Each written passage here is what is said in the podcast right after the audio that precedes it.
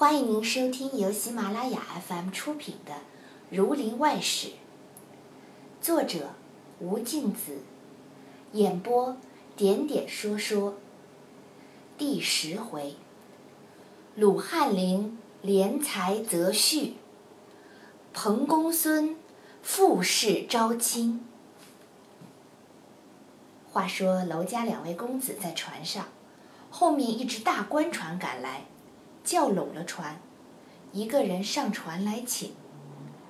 两公子认得是同乡鲁边修家里的管家，问道：“你老爷是几时来家的？”管家道：“告假回家，尚未曾到。”三公子道：“如今在哪里？”管家道：“现在大船上。”请二位老爷过去。两公子走过船来，看见贴着翰林院的封条。编修公已是方巾便服，出来站在舱门口。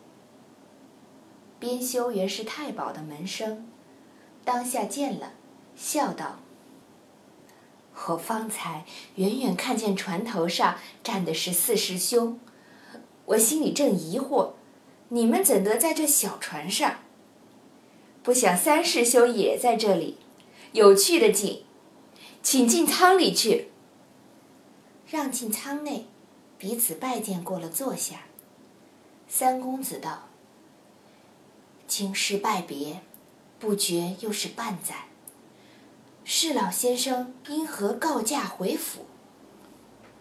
鲁边修道：“老师兄。”做穷翰林的人，指望着几回差事，现今肥美的差，都被别人钻谋去了，白白坐在京里，赔钱度日。况且弟年将五十，又无子息，只有一个小女，还不曾许自人家，思量不如告假返社，料理些家务。再做道理。二位师兄为何驾着一只小船在河里？从人也不带一个，去做什么事？四公子道：“小弟总是闲着无事的人，因见天气晴暖，同家兄出来闲游，也没什么事。”鲁边修道：“弟今早在那边镇上，去看一个故人。”他要留我一饭，我因匆匆要返社，就苦辞了他。他却将一席酒肴送在我船上。今夕遇着二位师兄，正好把酒话旧。因问从人道：“二号船可曾到？”船家答应道：“不曾到，还离得远哩。”鲁边修道。这也罢了，叫家人把二位老爷行李搬上大船来，那船叫他回去吧。吩咐摆了酒席，斟上酒来同饮，说了些京师里各衙门的细话。鲁边修又问问故乡的年岁，又问近来可有几个有名望的人。三公子因他问这一句话，就说出杨执中这一个人，可以算得极高的品行，就把这一张诗拿出来，送与鲁边修看。鲁边修看罢，愁着眉道：“老师兄，似你这等所为，怕不是自古及今的贤公子。”就是信陵君、春申君，也不过如此。但这样的人，道虚生者多，有实学者少。我老实说，他若果有学问，为什么不中了去？只做这两句诗，当得什么？就如老师兄这样屈尊好事。也算这位杨兄一生第一个好遭际了。两回躲着不敢见面，其中就可想而知。依于见，这样人不必十分周旋他也罢了。两公子听了这话，默然不语。又吃了半日酒，讲了些闲话，已到城里。鲁边修定要送两位公子回家，然后自己回去。两公子进了家门，看门的禀道：“曲小少爷来了，在太太房里坐着哩。”两公子走进内堂，见瞿公孙在那里，三太太陪着。公孙见了表叔来，慌忙见礼，两公子扶住，邀到书房。瞿公孙呈上奶祖的书札，并带了来的礼物，所刻的诗画每位一本。两公子将此书略翻了几页，称赞道：“贤侄少年如此大才，我等俱要退避三舍矣。”瞿公孙道：“小子无知妄作，要求表叔指点。”两公子欢喜不已，当夜设席接风，留在书房歇息。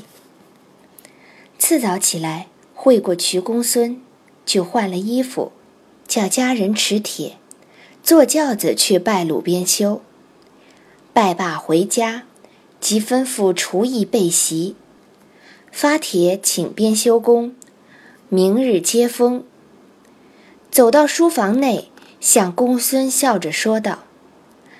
我们明日请一位客，劳贤侄陪一陪。瞿公孙问：“是哪一位？”三公子道：“就是我这同乡鲁边修，也是先太保做会试，总裁取中的。”四公子道：“究竟也是个俗气不过的人，却因我们和他是兄弟，又前日船上遇着。”就先扰他一席酒，所以明日邀他来坐坐。说着，看门的人进来禀道：“绍兴姓牛的牛相公叫做牛布衣，在外候二位老爷。”三公子道：“快请厅上坐。”瞿公孙道：“这牛布衣先生，可是曾在山东范学台墓中的？”三公子道：“正是，你怎得知？”徐公孙道：“曾和先父同事，小侄所以知道。”四公子道：“我们倒忘了尊公是在那里的。”随即出去会了牛布衣，谈之良久，便同牛布衣走进书房。徐公孙上前拜见，牛布衣说道。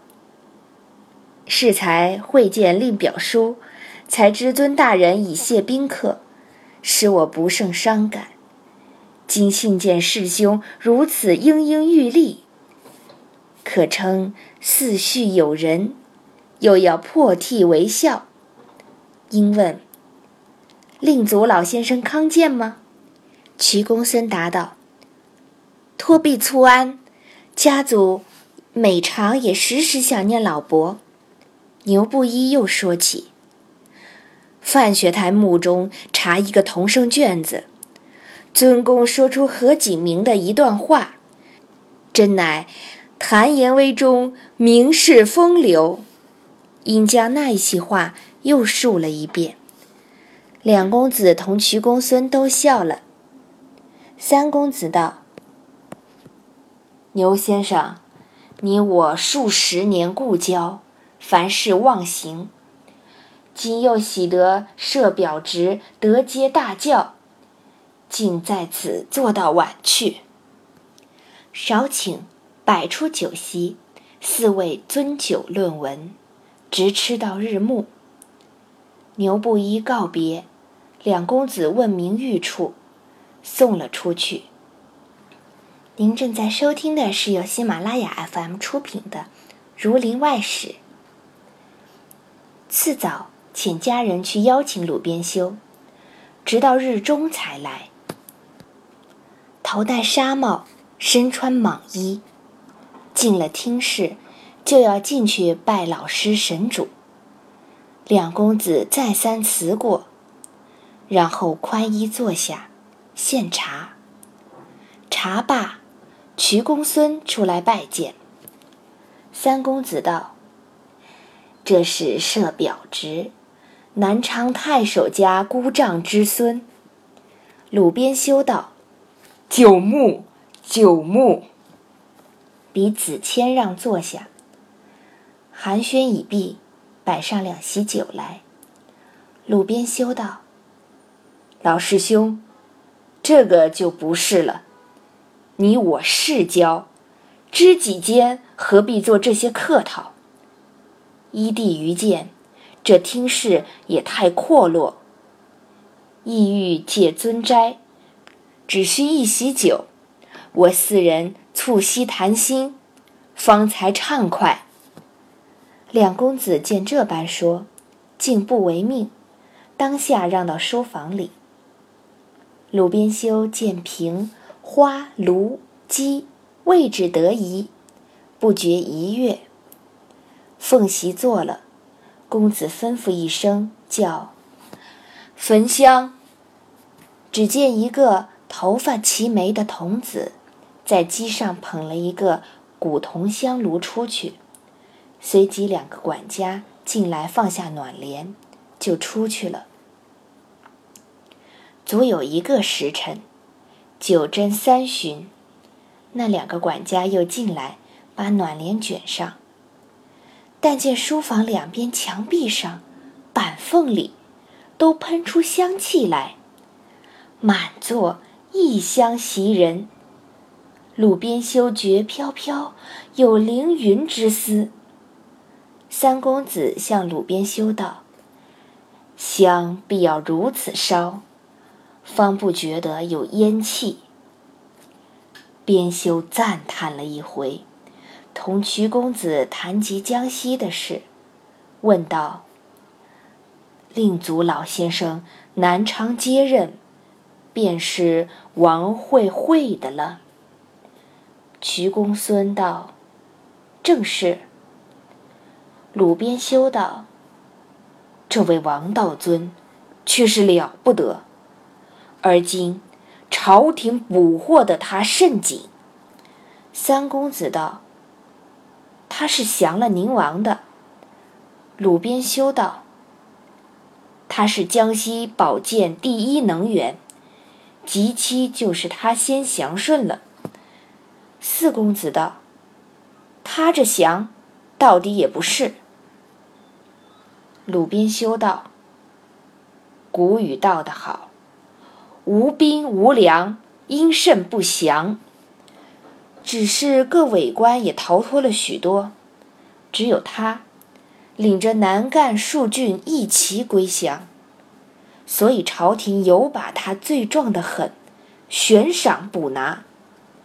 公孙听了这话，那从前的事一字也不敢提。鲁边修又说起他请仙这一段故事。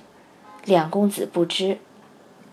鲁边修细说这件事，把《西江月》念了一遍。后来的事，逐句讲解出来。又道：“仙姬也古怪，只说到他归降，此后再不判了，还是吉凶未定。”四公子道：“姬者。”动之微，吉之先见。这就是那伏击的人一时动乎其机，说是有神仙，又说有灵鬼的，都不相干。换过了席，两公子把瞿公孙的诗和他刻的诗画请教，极夸少年美才。鲁边修叹上了许久，便向两公子问道：“令表侄贵庚。三公子道：“十七。”鲁边修道：“悬壶之庆在于何日？”三公子转问瞿公孙，公孙道：“小侄是三月十六亥时生的。”鲁边修点了一点头，记在心里。到晚席散，两公子送了客，各自安歇。又过了数日，瞿公孙辞别回家兴去，两公子又留了一日。这日，三公子在内书房写回复瞿太守的书。才写着，书童进来道：“看门的禀事。”三公子道：“着他进来。”看门的道：“外面有一位先生，要求见二位老爷。”三公子道：“你回他，我们不在家，留下了帖吧。”看门的道：“他没有帖子。”问着他名姓，也不肯说，只说要面会二位老爷谈谈。三公子道：“那先生是怎样一个人？”看门的道：“他有五六十岁，头上也戴的是方巾，穿的件剪绸直多，像个斯文人。”三公子惊道：“想是杨执中来了！”忙丢了梳子。请出四公子来，告诉他如此这般，似乎杨执中的行径。应叫门上的去请在厅上坐，我们就出来会。看门的应诺去了，请了那人到厅上坐下。两公子出来相见，礼毕奉坐。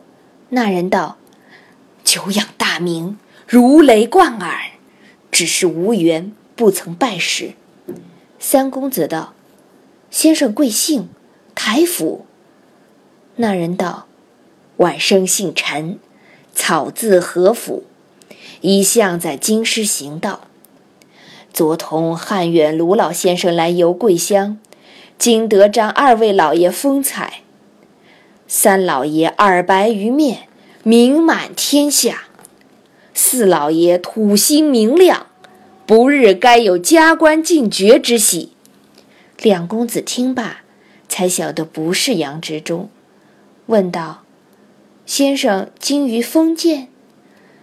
陈和甫道：“不易谈星，看相算命，内科外科，内丹外丹，以及请仙判事，伏击笔录。”晚生都略知道一二，像在京师，蒙各部院大人及四衙门的老先生请个不歇。今晚生许过他升迁的，无不神验。不瞒二位老爷说，晚生只是个直言，并不肯阿谀屈奉，所以这些当道大人俱蒙相爱。前日正同卢老先生笑说。自离江西，今年到贵省，屈指二十年来，已是走过九省了。说罢，哈哈大笑。左右捧上茶来吃了。四公子问道：“金帆是和卢老先生同船来的？”余弟兄那日在路遇见卢老先生，在船上盘桓了一日。却不曾会见。陈和甫道：“那日晚生在二号船上，到晚才知道二位老爷在彼。这是晚生无缘，迟这几日才得拜见。”三公子道：“先生言论轩爽，余兄弟也觉得恨相见之晚。”陈和甫道：“卢老先生有句话。”托晚生来面致二位老爷，可借尊斋一画。两公子道：“最好。”当下让到书房里，陈和甫举眼四面一看，见愿语深沉，情书潇洒，说道：“真是天上神仙府，人间宰相家。”说毕，将椅子移近跟前，道：“卢老先生有一个令爱，年方及笄。晚生在他府上是知道的。这位小姐德性温良，才貌出众。卢老先生和夫人因无子息，爱如掌上之珠。许多人家求亲，只是不允。昨在尊府会见南昌瞿太爷的公孙，着实爱他才华，所以托晚生来问，可曾避过阴事？三公子道。这便是设表侄，却还不曾避阴，即承卢老先生相爱，只不知他这位小姐贵庚多少，年命可相妨碍？陈和甫笑道：“这个倒不效虑。令表侄八字，卢老先生在尊府席上已经问明在心里了。道家就是晚生查算，替他两人合婚。小姐少公孙一岁，今年十六岁了，天生一对好夫妻，年月日时无一不相合。”将来福寿绵长，子孙众多，一些也没有破绽的。四公子向三公子道：“难怪他前日在席间谆谆问表侄生的年月，我道是因甚么？原来那时已有意在那里。”三公子道：“如此极好。卢老先生错爱，又蒙陈先生你来作罚，我们即刻写书与家姑丈，择吉央媒到府奉求。”陈和甫作别道：“容日再来请教。金赞告别。”回卢老先生话去。听众朋友，本集播讲完毕，感谢您的收听。